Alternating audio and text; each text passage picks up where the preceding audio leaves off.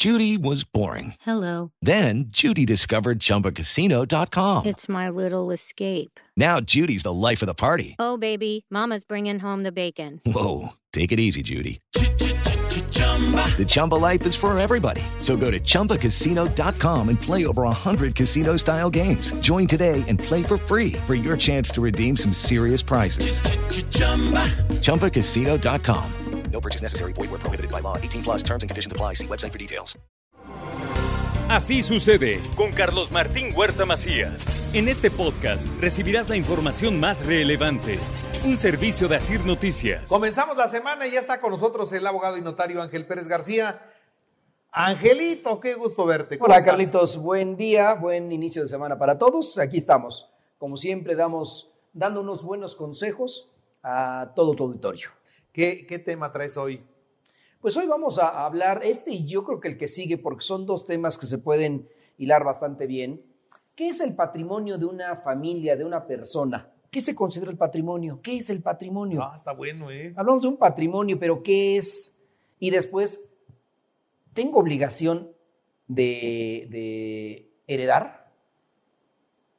Es como pregunta. Entonces, los dos temas van, van en, en hilación. A ver, primero, ¿qué es mi patrimonio? ¿En qué consiste mi patrimonio? Muchas después, veces uno mismo se hace chiquito, ¿no? Sí, claro. Entonces yo creo que son circunstancias que debemos de, de sopesar y ver qué es mi patrimonio, qué he logrado. Y no lograr por lograr acumulación, sino cuál es el éxito profesion- profesional que he tenido para lograr lo que tengo. Pero hablemos de, de concretamente qué es el patrimonio y el siguiente que está relacionado con este lo vamos también a ir desmembrando un poquito más. ¿Qué es el patrimonio? Venga, pues. Bueno, por patrimonio hablemos que es un conjunto de bienes, derechos y obligaciones. Ahora, ¿el patrimonio de quién es? De una persona que es soltera, el patrimonio es de una persona que está casada, el patrimonio es de ambos, el patrimonio es familiar, porque hay un capítulo especial de patrimonio familiar. ¿Qué es el patrimonio? Y hablemos en términos de la familia, papá y mamá. Hablemos de patrimonio como persona soltera, persona soltera, hombre o mujer. Porque hay bienes que se pueden adquirir antes de haberse casado. Y entonces son bienes propios. Y ahí surge otra duda. ¿Cuáles son bienes propios y cuáles son bienes del producto de la sociedad conyugal formada con motivo del matrimonio? Y entonces hablemos primero de patrimonio. ¿Qué es un patrimonio? El patrimonio empecemos por a lo mejor de lo más grande a lo más pequeño. ¿Qué es el patrimonio? El patrimonio es una casa, es un terreno. Hablemos de bienes inmuebles. Después, ¿qué tiene esa casa? Tiene un menaje del hogar y tiene una sala, recámaras, comedor, muebles valiosos que a veces son muebles heredados y que tienen cierto valor afectivo, estimativo, en cuanto porque son bienes que traen de la abuela. ¿Qué otros bienes son? Joyas. ¿Cuántas personas acumulan joyas? Acumulan eh, monedas, centenarios, acumulan eh, onzas de plata. También es un patrimonio. Acciones de una sociedad también es un patrimonio. Depósitos bancarios es un patrimonio. Y depósitos bancarios me refiero a cuentas de cheques, a cuentas de inversiones, eh, en general depósitos bancarios. ¿Cuáles son otro tipo de, de- de patrimonio? Valores. Hay cosas intangibles, intangibles como la marca o patente. Alguien puede registrar su nombre porque vale mucho. Y Carlitos, seguramente tú tienes un patrimonio como es tu nombre. Seguramente que tiene un valor. Pero ese vale gorro, ¿no? No, pues mira, creo que casi como que vale gorro, no es mucho. Vale mucho.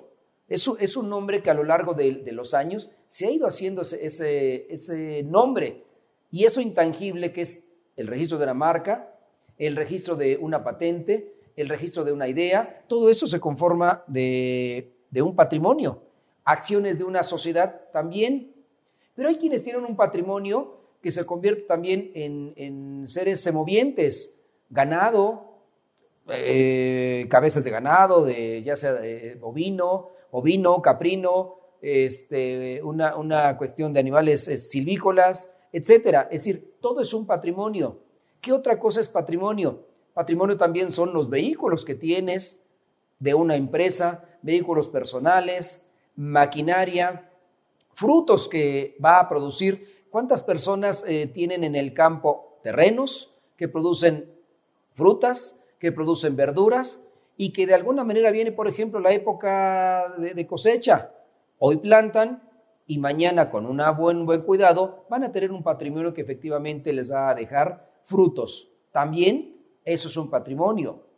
Créditos. También los créditos también es un patrimonio. Compraron un bien inmueble y obtuvieron un crédito y también se conforma de esa parte que es el patrimonio. Créditos activos o pasivos. ¿Qué otra cosa más es patrimonio?